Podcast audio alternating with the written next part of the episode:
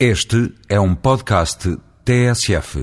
Pela primeira vez nestas crónicas vou falar da análise dominical de Marcelo Rebelo de Sousa.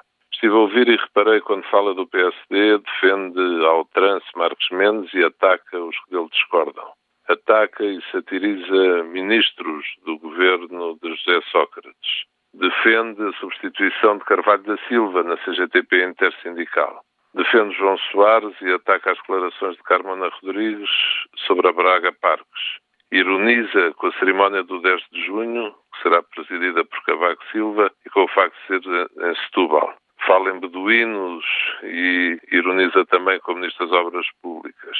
Ataca a prestação parlamentar do Primeiro-Ministro e fala em ministros enxurrascados Compare-se a serenidade, a profundidade e a sobriedade das intervenções de Marcelo Rebelo de Sousa e de António Vitorino.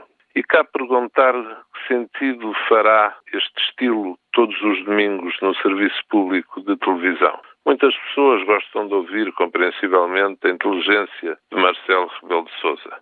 Mas, perante o tipo de comentários que faz e o tipo de intervenções que tem, temos que nos interrogar todos se Marcelo Rebelo de Sousa será ainda Conselheiro de Estado do Presidente da República.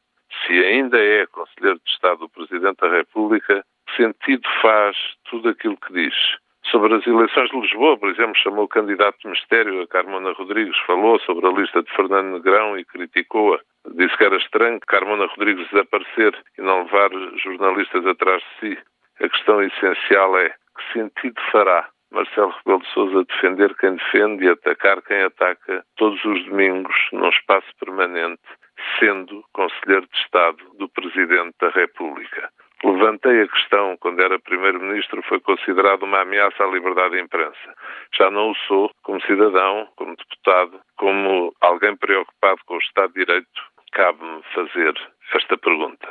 Que sentido faz tudo isto?